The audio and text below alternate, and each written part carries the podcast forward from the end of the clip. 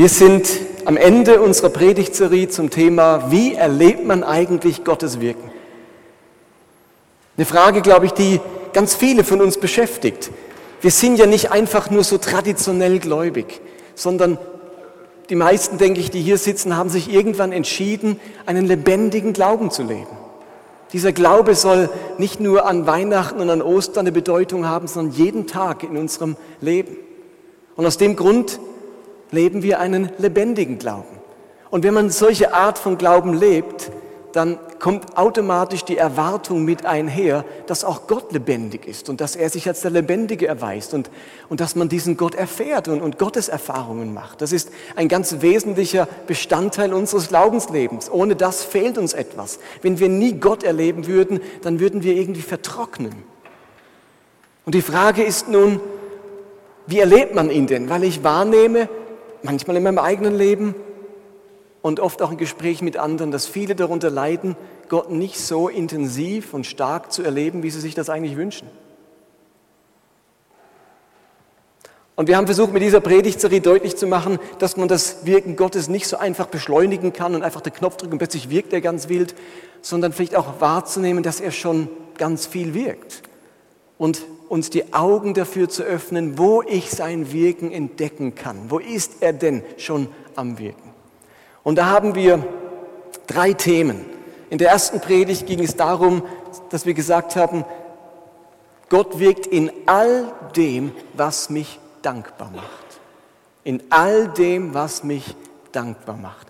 Das sind die Kleinigkeiten des Alltags, das sind die alltäglichen Dinge, die ich erleben darf und die mich dankbar machen. Die Ruhe in der Nacht, das Dach über dem Kopf, das Essen auf dem Tisch, den liebevollen Menschen um mich herum. Und weil Jesus im Vater unser gesagt hat, unser tägliches Brot gib uns heute, will er damit ausdrücken, dass dieses, ausdrücken, dass dieses tägliche Brot, diese alltägliche Sache ein Geschenk, ein Wirken Gottes ist. Sonst hätte er es nicht ins Vaterunser aufgenommen. Er hat gesagt, das tägliche Brot hat mit dem Gebet nichts zu tun. Das ist einfach so da. Das, das ist die Ernte und, und, der Bäcker und hat mit Gott nichts zu tun. Nein, er hat gesagt, das tägliche Brot, nicht das, Not, das Brot in Notzeiten oder das, das Brot nach den Kriegsjahren, sondern das tägliche, normale Brot, das ist ein Geschenk Gottes, auch wenn es vom Bäcker kommt. Und damit will er deutlich machen, dass alles, was mich dankbar macht, alles, was ich so als Geschenk erlebe, Kleinigkeiten Wirken Gottes an mir sind. Das zweite, letzt, äh, vorletzten Sonntag haben wir gesagt, ich erlebe Gottes Wirken in all dem, was mich heilig macht. Das sind die Schwierigkeiten, die Nöte und die Probleme des Lebens, durch die Gott an mir handelt.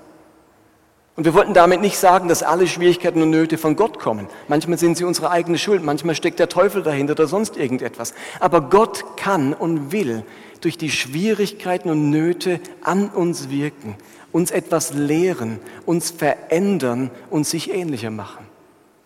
Durch Schwierigkeiten will Gott uns erziehen und verändern. Und dahinter steckt ganz oft Gottes Wirken.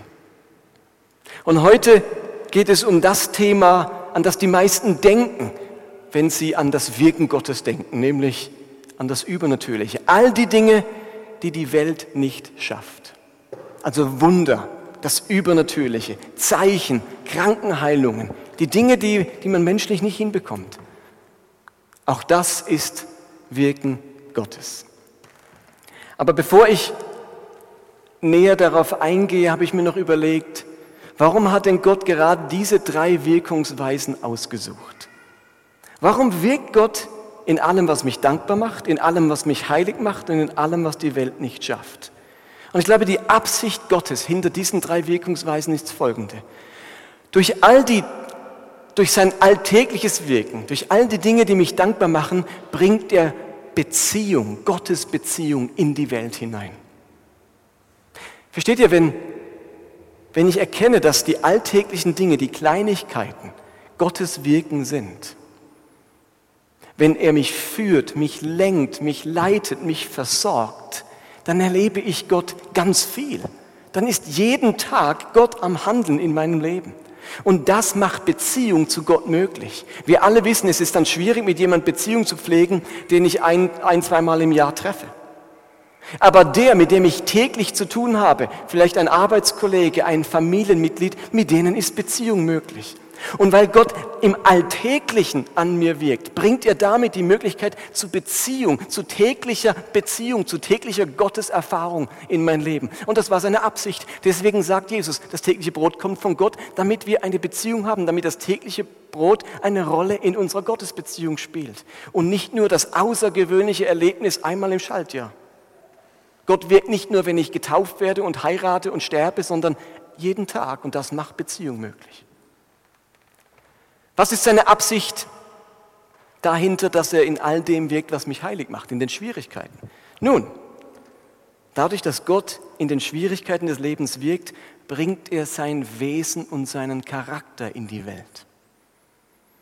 Indem ich diese Schwierigkeiten verändern und ich dadurch was lerne, geduldiger werde, liebevoller, barmherziger, freundlicher, großzügiger, was auch immer, kommt mehr vom Wesen und Charakter Gottes in diese Welt.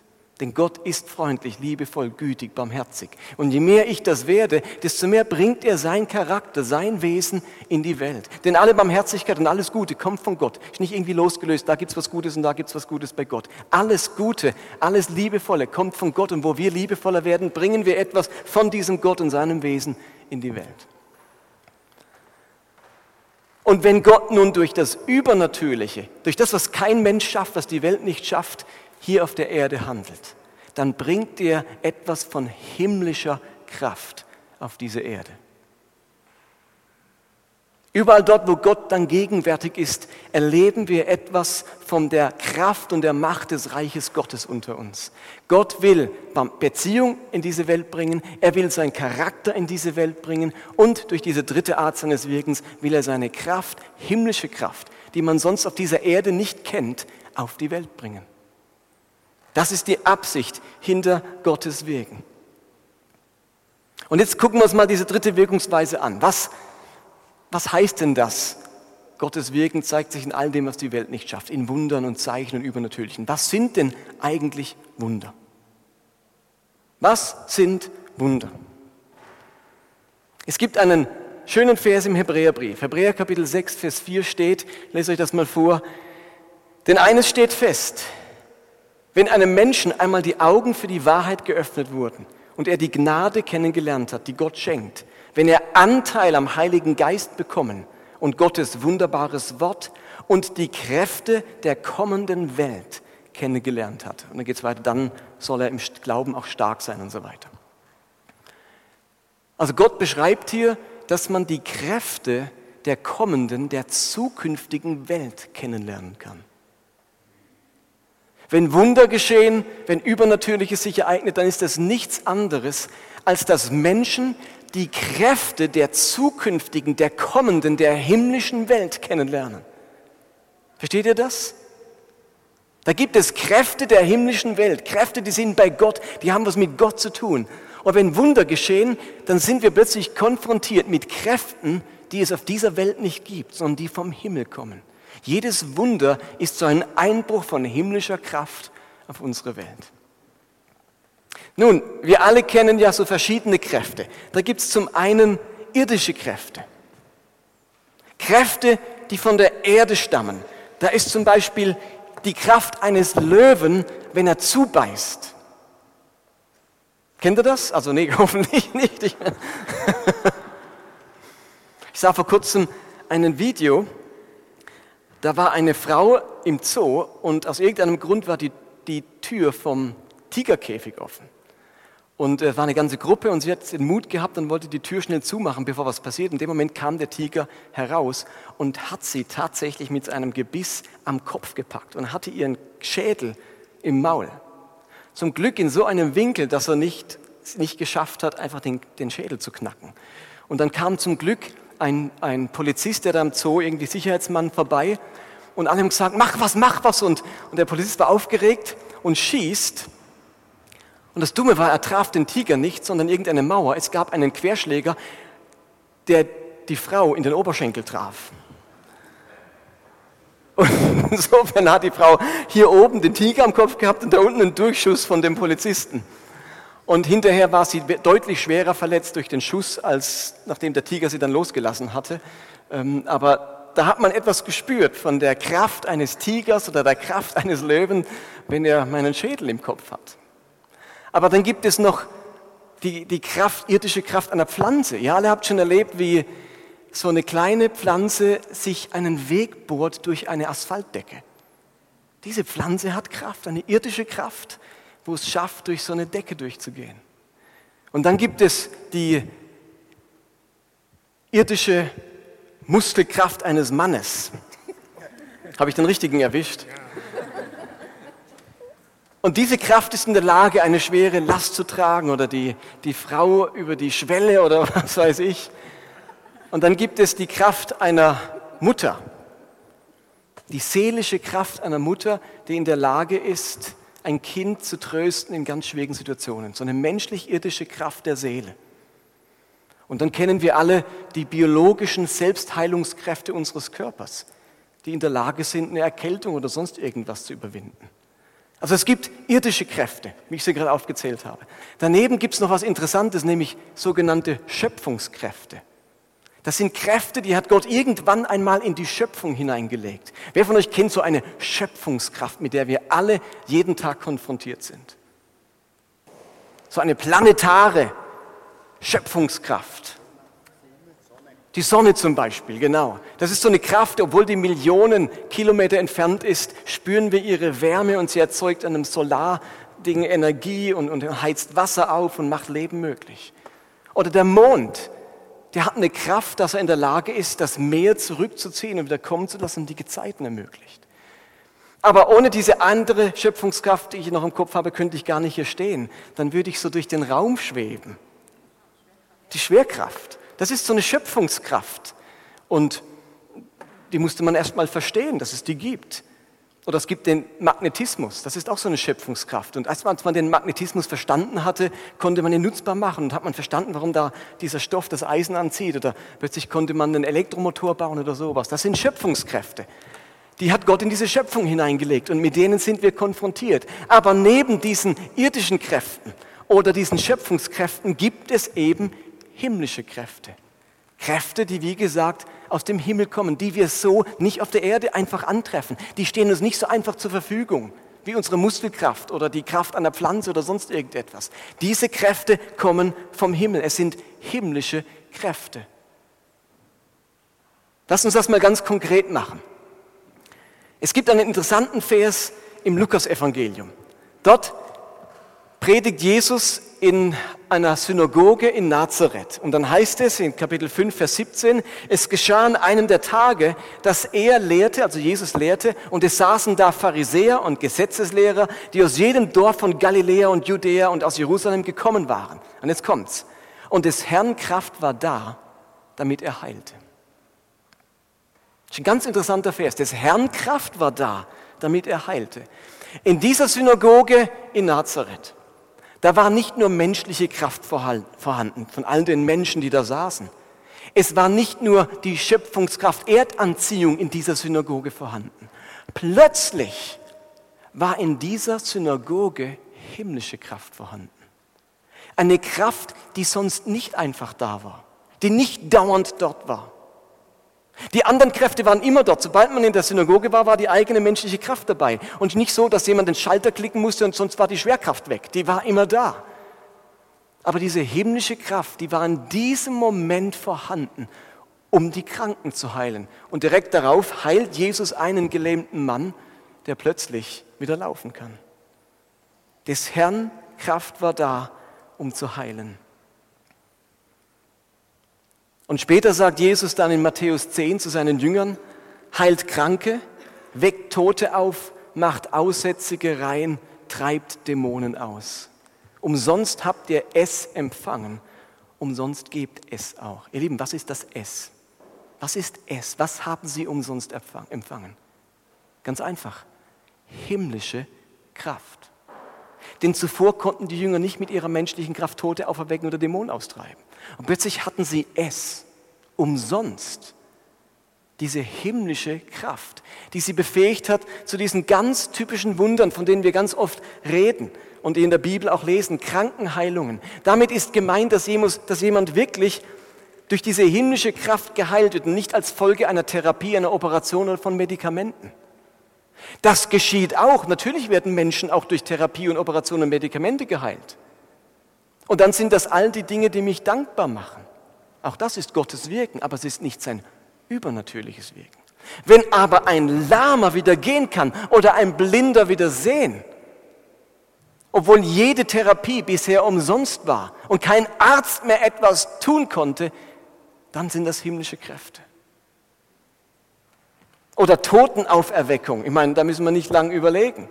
Das sind Dinge, die sind gänzlich unmöglich mit irdischen oder Schöpfungskräften. Nur himmlische Kraft kann so etwas tun. Dämonenaustreibungen, wenn Menschen zutiefst belastet waren, kein Psychologe, kein Arzt mehr helfen konnte. Man könnte vielleicht auch heute sagen, dass Menschen mit tiefen psychischen Störungen ähm, geheilt wurden, wo man früher äh, einen Topf geworfen hat mit dämonischer Belastung. Auf alle Fälle auch da, Menschen werden heil von dieser tiefen ähm, Seelenerkrankung durch die Kraft vom Himmel. Dann berichtet die Bibel, um das noch weiter konkret zu machen, von Naturwundern. Also überall dort, wo Jesus aus Wasser Wein macht oder auf dem, nee, nee, nee, das sind Vermehrungswunder. Naturwunder sind, wenn er den Sturm stillt. Äh, oder wenn solche, äh, wenn Philippus durch die Luft reist, vielleicht kennt ihr die Stelle in der Apostelgeschichte, dass er plötzlich entrückt wurde und an einem anderen Ort wieder auftauchte. Levitation nennt man das. Das sind solche Naturwunder.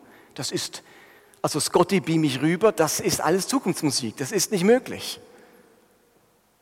Wobei übrigens, ich denke manchmal, ich glaube, wir sind noch nicht am Ende von der Entdeckung von Schöpfungskräften. Ich glaube, dass in der Kirchengeschichte Menschen immer wieder Dinge verteufelt haben oder als Hexenwerk abgetan haben, weil sie sich noch nicht klar waren, dass das eine Schöpfungskraft ist. Und plötzlich hat man diese Schöpfungskraft entdeckt und dann war plötzlich alles erklärt. Man dachte, ups, das ist ja gar nicht Hexerei, das ist ja eine Schöpfungskraft. Das, aber man wusste es bis dahin nicht, dass die Schöpfung, dass diese Kraft in der Schöpfung liegt. Elektrizität. Das ist Hexenwerk für viele gewesen, bis man gecheckt hat, dass das Atome gibt und so weiter. Aber vielleicht stoßen wir in den Laufe der Jahre auch noch auf Dinge, auf Fähigkeiten, die in der Schöpfung drin liegen, wir bisher selbst nach so vielen Jahren Menschheitsgeschichte noch nicht entdeckt haben. Naturwunder. Dann gibt es Vermehrungswunder, Speisung der 5000, Speisung der 4000, Wasser zu Wein oder der Fischfang, wo plötzlich das Netz voll ist. All das sind sogenannte Vermehrungswunder. Und dann gibt es natürlich unzählige solcher Wunder in der Kirchengeschichte, ähm, die sich menschlich überhaupt nicht erklären lassen, wo wir ganz klar es mit Schöpfungskräften zu tun haben. Äh, nicht mit Schöpfungskräften, mit himmlischen Kräften zu tun haben, sorry. Das sind also mal ein paar Beispiele von Wundern, wo himmlische Kräfte am Wirken sind. Es gibt noch eine Bibelstelle, die von diesen himmlischen Kräften redet, nämlich im Korintherbrief, wenn Paulus von den Charismen, den Geistesgaben spricht. Und ist das wichtig zu betonen, wenn wir Geistesgaben erleben, dann erleben wir etwas von himmlischen Kräften in unserem Leben. Und er zählt dann in 1. Korinther 12 ab Vers 8 einige Geistesgaben auf. Ich habe euch ein paar an der Leinwand, die da erwähnt werden. Solche Geistesgaben, also Fähigkeiten, die vom Himmel kommen und nicht von mir selbst, sind zum Beispiel das Wort der Weisheit und Worte der Erkenntnis. Das bedeutet, dass ich vom Himmel her eine Weisheit und eine Erkenntnis bekomme, die ich vorher nicht hatte und auch menschlich nicht haben konnte. Es ist nicht so, also man darf das nicht verwechseln mit jemandem, der weise ist. Jemand, der sich viel Gedanken macht, der abwägt und der seine Erfahrungen einbezieht und dann eine Entscheidung trifft und, und Leute sagen, das war sehr weise. Das ist eine irdische Kraft, die Kraft meiner Gedanken, die Kraft meiner Intelligenz oder so weiter, die Kraft der Erfahrung, irdische Kräfte. Von was 1. Korinther 12 redet, Wort der Weisheit und Wort der Erkenntnis, das übersteigt meine irdischen Fähigkeiten sondern da kommt eine Weisheit und eine Erkenntnis, die fällt mir vom Himmel zu, die wird mir eingegeben. Beim Wort der Weisheit erkenne ich oftmals, ähm, nehmen wir es andersrum zusammen, beim Wort der Erkenntnis erkenne ich oftmals eine Problematik, was los ist. Ich, ich kann erkennen, ähm, was das Problem ist. Und beim Wort der Weisheit bekomme ich ganz oft die Lösung, was zu tun ist. Es gibt so diesen Merkvers, das Wort der Erkenntnis ist die Diagnose das Wort der Weisheit die Therapie. Das eine beschreibt das Was, das andere das Wie. Wort der Erkenntnis sagt mir, was, was ist das Problem? Und plötzlich offenbart das Gott und, und man merkt, Mann, warum habe ich das nicht früher gecheckt, dass das das Problem ist? Und das Wort der Weisheit offenbart die Lösung, was jemand tun sollte, damit er geheilt wird. Zum Beispiel sagt Jesus zu einem Blinden, ähm, das war ein Wort der Weisheit. Bei einem Blinden hat er gesagt, ähm, äh, sei geheilt und er sieht wieder. Und bei einem hat Gott ihm wohl eingegeben, ein Wort der Erkenntnis oder ein Wort der Weisheit, also wohl eher ein Wort der Weisheit, eine Art Therapie. Ähm, mach, spuck auf den Boden, rühre einen kleinen Brei an, schmier ihn auf die Augen von dem Blinden und sage ihm, er soll sich in dem Teich dort und dort waschen. War ein Wort der Weisheit. Und dann hat der Mann das Gehorsam gemacht und konnte wieder sehen. Und als der aussätzige Naämann zu Elisa kommt, hat Elisa ein Wort der Weisheit und sagt ihm, okay, du willst von einem Aussatz geheilt werden. Ich, ich, in dem Fall funktioniert die Heilung nicht so, dass ich einfach sage, sei geheilt, sondern du musst in den Jordan dich siebenmal untertauchen und dann bist du geheilt. Und dann macht er das und am Ende ist er geheilt. Das Wort der Erkenntnis ist die Diagnose, das Wort der Weisheit die Therapie. Das eine das Was, das andere das Wie. Dann haben wir die Gabe, besonderen Glauben zu haben. Das ist nicht der gewachsene Glaube im Lauf meines Christseins, sondern es ist ein besonderer himmlischer Glaube, den ich in dem Moment empfange, um für etwas zu glauben, was eigentlich unglaublich ist. Krankenheilungen, haben wir schon drüber gesprochen, Wunderwirken, das sind vielleicht solche Vermehrungs- oder äh, Naturwunder. Prophetie, wo ich eine himmlische Ermutigung bekomme, eine himmlische Ermahnung, die einem Menschen enorm weiterhilft. Gabe der Geisterunterscheidung, dass ich erkenne, ob eine Sache von Gott kommt oder ob sie nicht von Gott kommt. Ob der Feind am Werk ist, ob es eine Versuchung ist oder ob es eine Prüfung von Gott ist oder was auch immer es ist. Ich kann die Geister, die Gut- oder Bösartigkeit einer Sache erkennen. Dann haben wir Zungenrede und Auslegung der Zungenrede. Das ist diese himmlische Begabung, in einer Sprache reden zu können, die man selbst nie gelernt hat. Vielleicht habe ich das schon mal erwähnt, ich weiß es nicht. Wir hatten an der Uni, in der ich studiert habe, einen Gastdozenten, der entstammte aus der Erweckungsbewegung in Indonesien. William Larrick hieß der. Und der hat etwas ganz Spezielles erlebt. Der hat nämlich von Gott Deutsch geschenkt bekommen. Der konnte plötzlich, ohne es je gelernt zu haben, Deutsch sprechen. Und dann war für ihn klar, Gott ruft ihn in die Schweiz, nach Deutschland. Also nach Deutschland, in der Schweiz spricht man ja kein Deutsch. Oder das hat er zumindest so nicht geschrieben. Er hat es dann lernen müssen. Also Schweizerdeutsch hat er dann noch lernen müssen, aber er konnte zumindest Hochdeutsch hat er von Gott geschenkt bekommen. Und er konnte uns Vorlesungen halten, der hat mit uns Studentenretreats gemacht und hat nie Deutsch gelernt. Das ist ein Wunder. Das lässt sich nicht mit irdischen Kräften erklären. Hat auch keinen besonderen IQ oder so irgendwie oder was weiß ich, Drogen geschluckt. Er hat das von Gott geschenkt bekommen. Also damit ein paar Beispiele, wie, dieses, wie diese himmlischen Kräfte an uns wirken. Und jetzt werdet ihr vielleicht sagen, ja, das ist ja alles gut und recht, aber weißt du was, ich erlebe das gar nicht so. Und will Gott das wirklich durch mich wirken? Macht er das nicht nur durch den William Larrick aus der Erweckung oder durch den Pastor oder durch den Evangelisten? will Gott durch mich diese himmlischen Kräfte wirken lassen?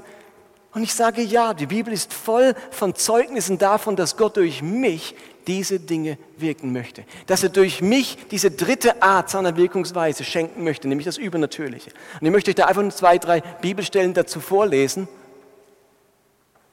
Zum Beispiel, wie schon gesagt, Matthäus 10, Vers 8, da sagt Jesus zu seinen Jüngern, heilt die Kranken, weckt die Toten auf, macht die Aussätzigen rein und treibt die bösen Geister aus. Umsonst habt ihr alles bekommen, umsonst sollt ihr es weitergeben. Und denkt dran, die Jünger, das waren Teenager im Alter zwischen 16 und 20 Jahren. Wenn er es denen sagt, dann kann er es auch uns sagen. Markus 16, Vers 17 sagt Jesus, die Glaubenden aber, werde ich durch folgende Wunder bestätigen. In meinem Namen werden sie Dämonen austreiben und in unbekannten Sprachen reden. Gefährliche Schlangen und tödliches Gift werden ihnen nicht schaden. Und Kranke, denen sie die Hände auflegen, werden gesund. Jesus verheilt diese himmlische, verheißt diese himmlische Kraft seinen glaubenden Nachfolgern. Und in Johannes 14, Vers 12 steht ein Vers, den hat John Wimber damals, der Gründer der Vineyard-Bewegung, veranlasst anzufangen, konkret jeden Sonntag in seinem und in seinem persönlichen Leben für Wunder zu beten, weil Jesus nämlich hier seinen Jüngern verheißt, ich sage euch die Wahrheit, wahrlich, wahrlich, wer an mich glaubt, wird die gleichen Taten vollbringen wie ich, ja sogar noch größere, denn ich gehe zum Vater. Es ist uns verheißen. Also wir müssen uns nicht überlegen, will Gott das für mich? Hat er das für mich parat? Ja, das hat er. Die Bibelstellen sprechen eine eindeutige Sprache. Gott will dich und mich gebrauchen für diese dritte Art seiner Wirkungsweise, nämlich für die himmlischen Kräfte. Und wisst ihr was? Das ist für uns auch ganz wichtig. Wenn Gott Wunder wirkt, dann werden wir nämlich zutiefst ermutigt. Wenn ihr erlebt, dass durch euer Gebet jemand geheilt wird, wisst ihr, wie ermutigend das ist? Da geht man nicht einfach zur Tagesordnung über und sagt, naja, war auch mal wieder nett. Da ist man on fire, das begeistert. Es löst in uns totale Ermutigung aus, wenn wir ein Wunder miterleben dürfen. Wir werden nämlich vom Zuschauer zum Mitspieler. Gott wirkt durch uns, heute noch. Und das Zweite, was passiert ist, es werden Dinge möglich, die eben sonst nicht möglich gewesen wären. Es verwirklicht sich dann der Satz von Jesus, wo er gesagt hat, bei den Menschen ist es unmöglich, aber bei Gott sind alle Dinge möglich. Es braucht diese himmlischen Kräfte, damit das menschlich Unmögliche eben möglich wird. Und diese Wunder sind wichtig, weil sie etwas bekräftigen, etwas bestätigen, nämlich dass Gott und sein Wort wahr sind. Wenn nie was Übernatürliches passiert, sagen die Menschen zu Recht, naja, du schwätzt einfach nur. Es kann ja jeder was erzählen von Gott. Wo ist denn dieser Gott? Wo erlebt man denn den? Und wenn man dann ein Wunder erlebt, dann bekräftigt das unsere Botschaft. Und darum heißt es in Markus 16, Vers 20, die Jünger aber gingen und verkündeten überall die gute Nachricht. Und da heißt es, der Herr half ihnen dabei. Wie? Und bekräftigte die Botschaft durch die Wunder, die er geschehen ließ. Wunder bekräftigen die Botschaft. Okay, was heißt das jetzt für uns? Was heißt das für dich und für mich und für uns als Gemeinde? Wenn Gott durch diese drei Arten wirkt, was heißt das jetzt? Was machen wir daraus? Ich glaube, wichtig ist, dass wir in allen drei Wirkungsweisen Gottes zu Hause sind in allen drei Wirkungsweisen Gottes zu Hause sind. Was uns am allermeisten begegnen wird in unserem Leben, wird, werden die alltäglichen Wirkungsweisen Gottes sein, die Dinge, die uns dankbar machen. Uns ist wichtig, dass wir diese Perspektive haben. Das hat der Michel so ausgezeichnet gepredigt letzten Sonntag. Dieses Thema Dankbarkeit. Zu Hause sein in Gottes alltäglichem Wirken, in den Kleinigkeiten, eben vom täglichen Brot bis zum gefundenen Parkplatz, bis zum endlich einschlafenden Kind in der Nacht oder was es sonst ist. Zur Gehaltserhöhung und der Arbeitsstelle, die ich habe und so weiter. Wir haben es bei diesen Wirkungsweisen nicht mit himmlischen Kräften zu tun, nicht mit Wundern, sondern mit irdischen Dingen. Gott gebraucht irdische Dinge, irdische Kräfte, um uns dankbar zu machen. Eben die, die Hilfsbereitschaft dieses Freundes. Dieses Essen, das auf meinem Tisch landet. Diese vielen Liebeserweise vielleicht von Verwandten oder Familienmitgliedern. Diese Kleinigkeiten, in denen dürfen wir zu Hause sein. Ihr Lieben, das wird, deswegen ist auch der Balken der Höchste hier. Das wird die Hauptsache unseres Lebens sein. Wir werden viel weniger von diesen Wundern erleben. Das ist die Hauptsache unserer Gotteserfahrung. Alles, was mich dankbar macht. Und wenn wir es schaffen, die Perspektive zu bekommen, dass diese Kleinigkeiten Gottes Wirken sind, dann wird plötzlich der Schatz an Gottes Erfahrungen so viel größer in unserem Leben. Und ihr Lieben, das ist das Erbe der Generationen vor uns. So viele Menschen vorher haben die Kleinigkeiten des Lebens zutiefst geschätzt und von Gott dankbar angenommen. Wir waren gestern im Schwarzwald essen, Nina und ich, und am Schluss kam die Köchin, eine ältere Dame, um die 70, noch raus und hat sich mit uns unterhalten und hat uns, hat uns erzählt, wie die Zeit so schnell vergeht und, und Multimedia und, und was alles abgeht in der Welt. Und sie wäre so dankbar, dass sie im Krieg geboren wurde und diese ersten Jahre erlebt hat. Sie hat gesagt, es, heute an Weihnachten kriegen die Kinder so viel Geschenke, dass man hinterher einen Wäschezuber braucht fürs Altpapier. Geschenkpapier. Sie sagt, damals, da hat man ein paar Orangen bekommen, vielleicht eine warme Unterwäsche und war zutiefst dankbar. Und sie will das nicht missen, diese Momente in ihrem Leben. Und es ist für die heutige Generation gar nicht so einfach, noch dankbar zu sein und die Kleinigkeiten als Geschenke Gottes und Wirken Gottes zu sehen, wenn ehrlich gesagt der Großteil davon gerade auf dem Müll landet bei uns, in unserer Wegwerfgesellschaft. Aber wer da wieder den Blick dafür bekommt, dass diese Kleinigkeiten Wirken Gottes sind an eine undankbare und böse Welt, dann habe ich plötzlich so einen Reichtum an Wirken Gottes in meinem Leben. Und wir müssen unbedingt zu Hause sein in, den schwierig, in dem zweiten Wirken Gottes, dass er durch Schwierigkeiten und Nöte an uns wirkt. Und das, das ist etwas größer, äh, etwas kleiner wie der erste, aber gleichzeitig, wir wissen, es ist noch häufig genug in unserem Leben, dass Schwierigkeiten und Nöte und Probleme auftauchen. Wissen wir alle. Das ist, macht doch auch einen rechten Teil unseres Lebens aus. Und dann immer wieder dran denken, Gott kann dadurch an mir wirken und sein Wesen in mir dadurch vergrößern und ausbreiten. Und ihr Lieben, auch da, wenn wir diese Perspektive bekommen, wenn wir in den Schwierigkeiten unseres Lebens sehen, dass Gott da an uns wirkt und uns erzieht, dann schaffen wir es plötzlich nicht nur für das Schöne, nicht nur das Schöne im Leben in unser Leben einzubauen und etwas daraus zu gewinnen, sondern auch vom Schwierigen. Das wird nicht so häufig sein wie das andere, aber es ist doch ein rechter Teil unseres Lebens. Und diese Perspektive ist wichtig. Und zu guter Letzt müssen wir zu Hause sein im übernatürlichen Wirken Gottes. Und der Balken ist am kleinsten, weil es wird quantitativ am wenigsten stattfinden in unserem Leben. Wir werden das nicht andauernd erleben. Es wird nicht Alltag sein, Wunder. Sonst, versteht ihr, sonst wären es ja keine Wunder mehr, sonst wäre es Alltag. Also in der Definition von Wunder liegt ja schon, dass es selten ist. Aber wir brauchen das. Wir müssen darin zu Hause sein. Wir müssen wieder neu glauben, das ist möglich, heute möglich. Als Vineyard glauben wir daran. Wir wollen eine charismatische Gemeinde sein, die den Armen dient, die sich sozial engagiert, die einen, eine Leidenschaft für Jesus in unserem Glaubensleben auslösen will, aber eben auch im Übernatürlichen zu Hause sein möchte. Wunder sind wie Vitamine und Spurenelemente in unserer Nahrung. Sie sind nicht das Grundnahrungsmittel. Ich esse nicht nur Vitamine und Spurenelemente. Ich esse Brot und Reis und Nudeln. Das ist so die Hauptsache. Aber ihr Lieben, das ist meine Grundnahrung. Davon lebe ich. Aber am Ende kann ich noch so viel Brot und Reis essen. Wenn ich nicht auch Vitamine und Spurenelemente zu mir nehme, werde ich krank. Das braucht in, unserer, in unserem geistlichen Menü. Und es braucht die Alltagserfahrung mit Gott. Und es braucht die Sicht, dass er auch durch die Schwierigkeiten an mir wirkt. Aber wir brauchen unbedingt auch immer wieder diese Gotteserfahrungen, wo wir Wunder und Übernatürliches erleben, wo wir konfrontiert sind mit Kräften, die man sonst nicht kennt. Und zu guter Letzt möchte ich euch einen Gedanken noch mit auf den Weg geben, nämlich, warum erleben wir es denn dann so wenig?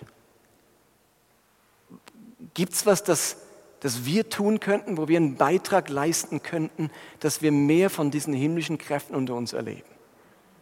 Ich bin nicht zufrieden mit dem Maß an Übernatürlichen in meinem Leben und in unserer Gemeinde. Ich weiß nicht, wie es euch geht. Seid ihr alle zufrieden? Ich glaube, da gibt es mehr. Es wird nie so viel sein, aber wisst ihr was? Ich glaube, es dürfte mehr sein.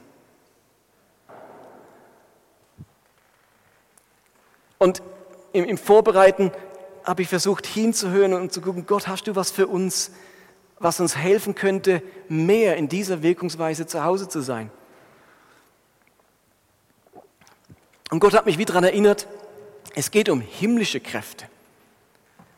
Es geht nicht um Kräfte von dieser Erde, nicht um Kräfte, die von mir herauskommen, aus meinem Kopf, aus meinem Denken. Es geht um himmlische Kräfte. Und wisst ihr was?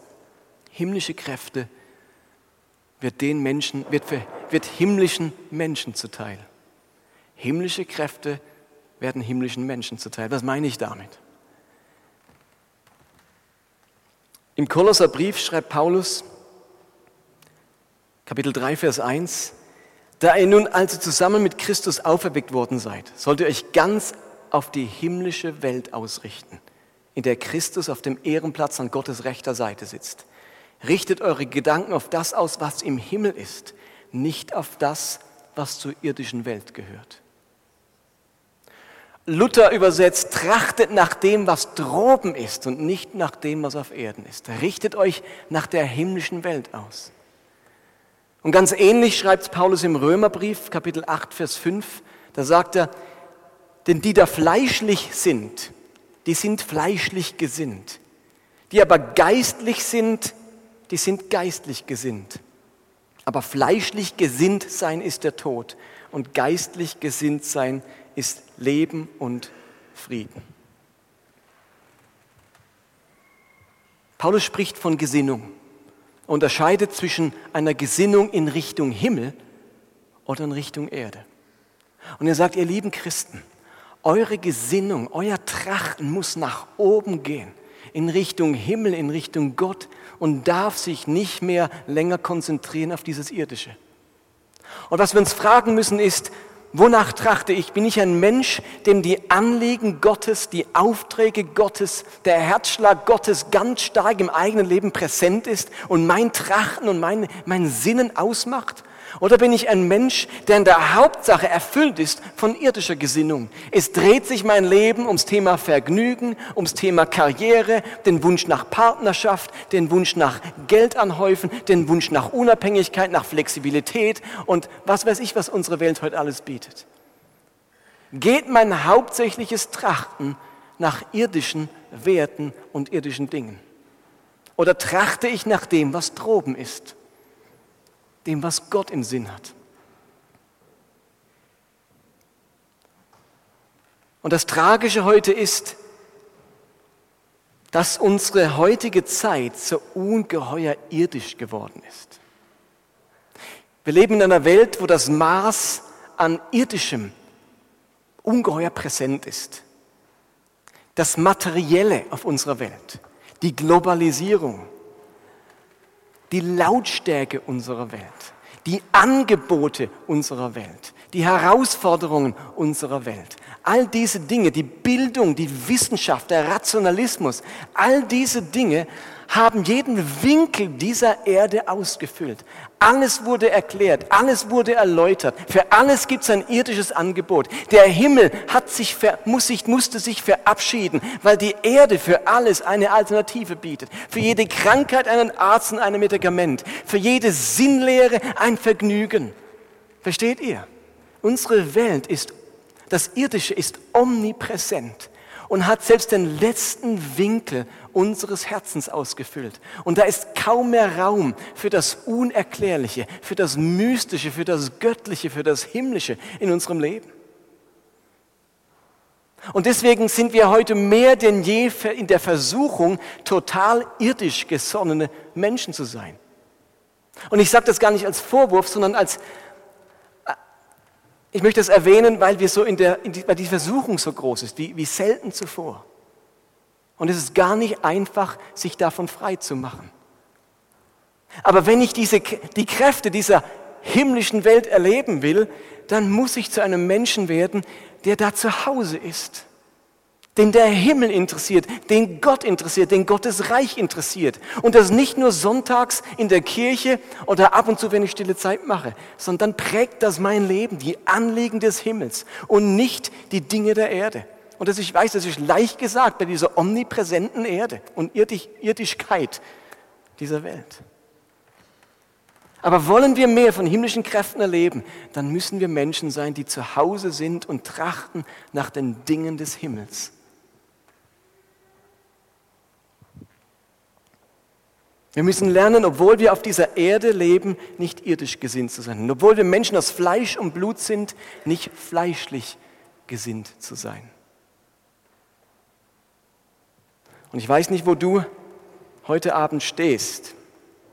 Ob dir es geht wie mir, eine große Sehnsucht nach mehr dieser himmlischen Kräfte und der Herausforderung, ein sehr in dieser Erde verwurzelter Mensch zu sein. Und verwurzelt im Sinne von, meine Priorität, mein Trachten ist ganz stark auf diese Erde ausgerichtet. Ich wünsche mir zutiefst, dass wir als Gemeinde mehr von den himmlischen Kräften erleben. Dass wir alle drei Dinge erleben natürlich, aber besonders auch dieses Übernatürliche. Wenn wir also heute nach Hause gehen, dann lass uns doch diesen Gedanken mitnehmen. Trachte ich nach dem, was droben ist? Bin ich fleischlich gesinnt? Oder bin ich so ein Mensch, dessen Trachten, Streben, Sehnsucht sich verändert hat in etwas, wo da oben ist? Lasst uns einen Moment innehalten nochmal, kurz drüber nachdenken und dann komme ich gern nochmal zum Gebet.